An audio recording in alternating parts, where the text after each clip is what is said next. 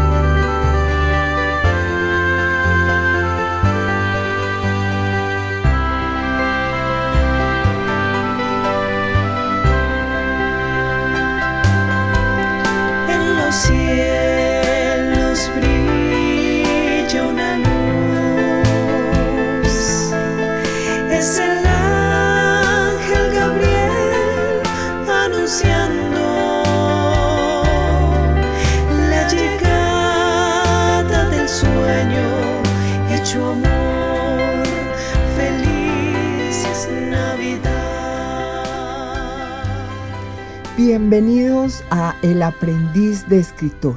Hemos iniciado este episodio con la canción de Navidad que tradicionalmente y año tras año compone Mario Alberto Oquendo y comparte con nosotros en la lectura que hacemos también cada año para despedir eh, un ciclo. Eh, esta vez con un cuento de Ray Bradbury.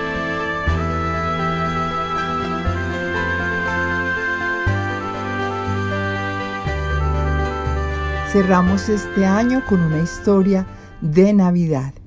Si hay una imagen imborrable, es la de una noche pasada en la sala de nuestra casa con la luz del árbol de Navidad mientras destapamos los regalos, entonamos un villancico y compartimos unas viandas preparadas especialmente para esa celebración.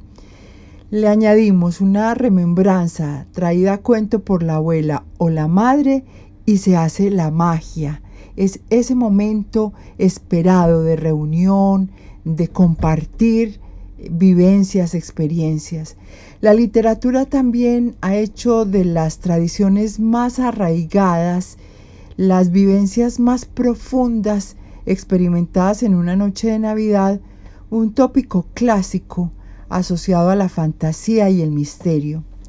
Cada historia tiene el sello de la época y la impronta de su narrador.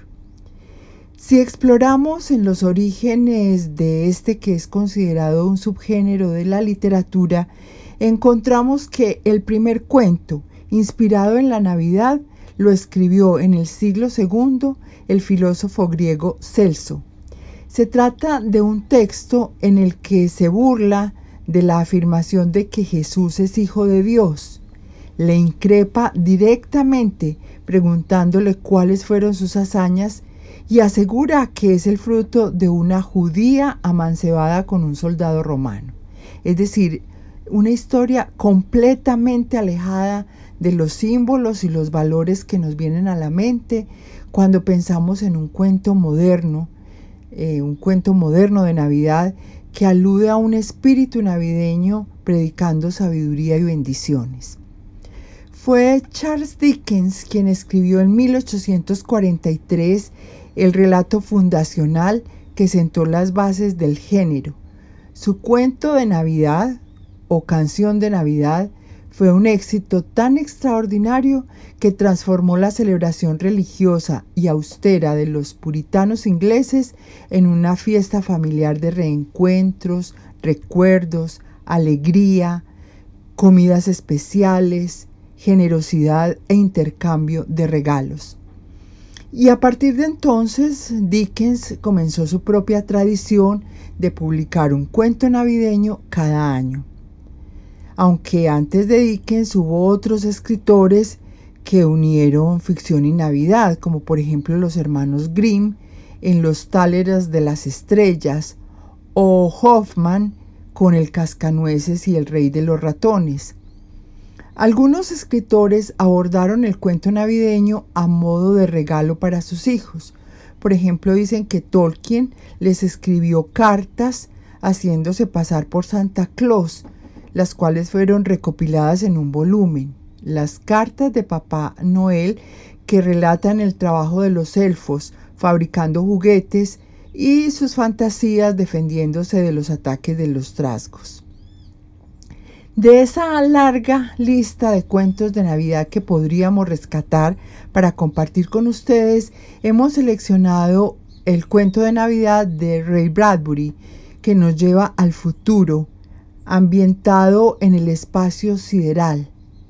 Y aunque es una historia que nos saca de la Tierra para llevarnos a Marte, es también una historia llena de alusiones a las tradiciones navideñas el árbol, las velas, los regalos, los villancicos, el valor de la familia.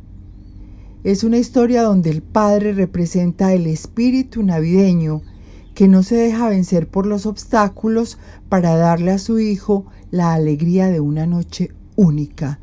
Es así como el niño recibe el mejor regalo, la belleza pura ante sus ojos, el profundo misterio del universo que nos rodea.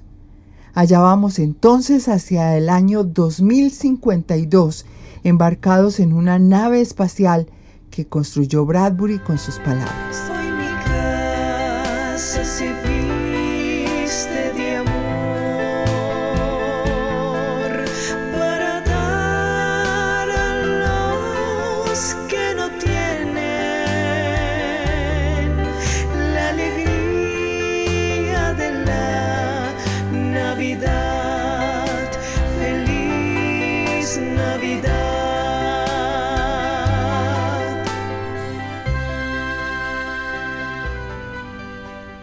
Cuento de Navidad. El día siguiente sería Navidad, y mientras los tres se dirigían a la estación de naves espaciales, el padre y la madre estaban preocupados.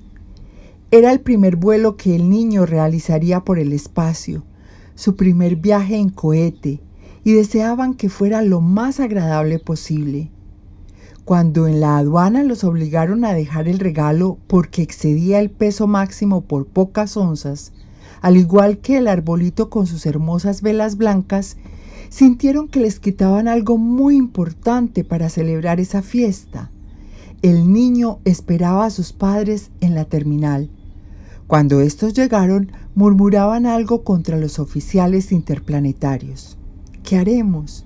Nada, ¿qué podemos hacer?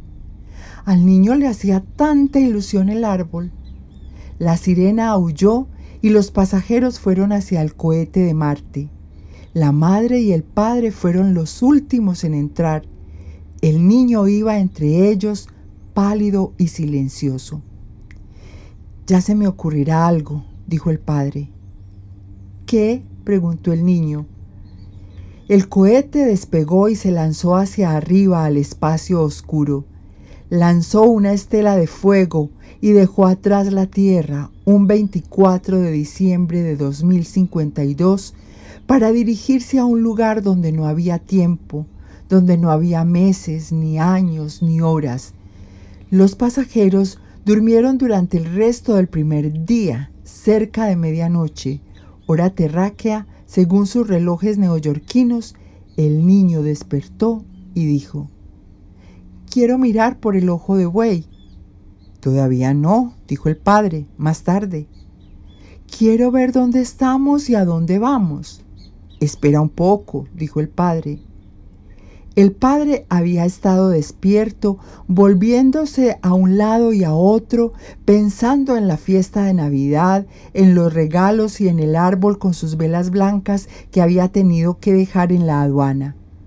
Al fin creyó haber encontrado una idea que si daba resultado haría que el viaje fuera feliz y maravilloso. Hijo mío, dentro de media hora será Navidad.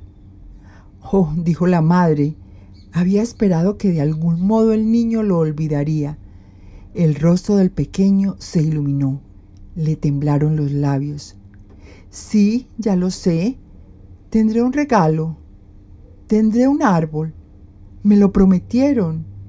Sí, sí, todo eso y mucho más, dijo el padre. Pero, empezó a decir la madre. Sí, dijo el padre, sí, de veras. Todo eso y más, mucho más. Perdona un momento, vuelvo pronto. Los dejó solos unos 20 minutos. Cuando regresó, sonreía. Ya es casi la hora.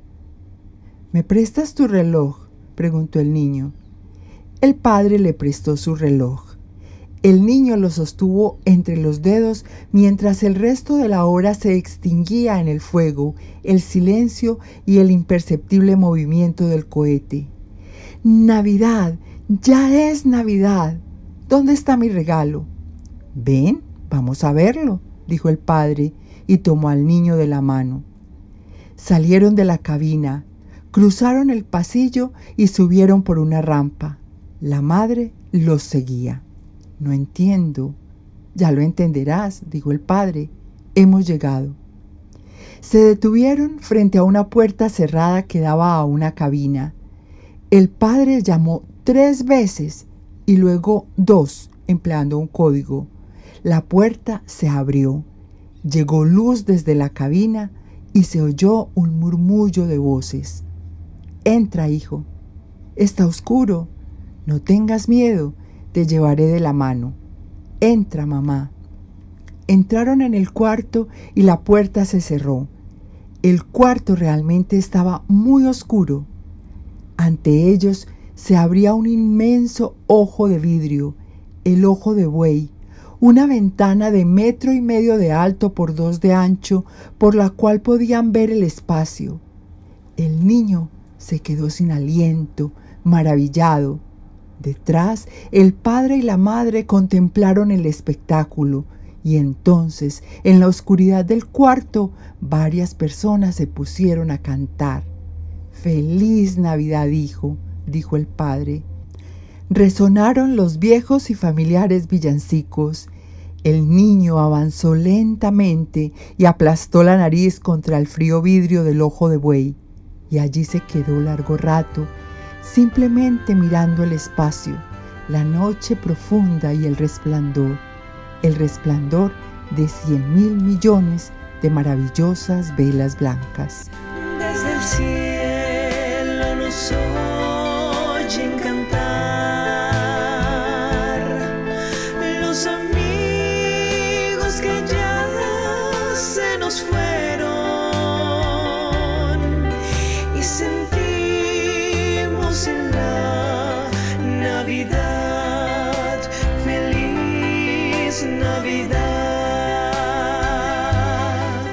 Bueno, despedimos así este año 2023. Les agradecemos la sintonía en las palabras y las historias. Les auguramos un buen año 2024 y los invitamos a continuar en contacto con esta propuesta de lectura en voz alta. Cada texto que hemos elegido nos ha llenado de emociones y leer para ustedes es también una manera de recuperar ese ritual de compartir al lado de la lumbre, de darle nuevo aire a la voz humana y estrechar el vínculo con otros lectores. Muchas gracias por eh, contar con nosotros. Seguiremos buscando historias para ustedes. Muchas gracias a Mario Alberto Kendo que ha estado aquí al lado de la parte técnica todo el año. Y de nuevo, feliz Navidad.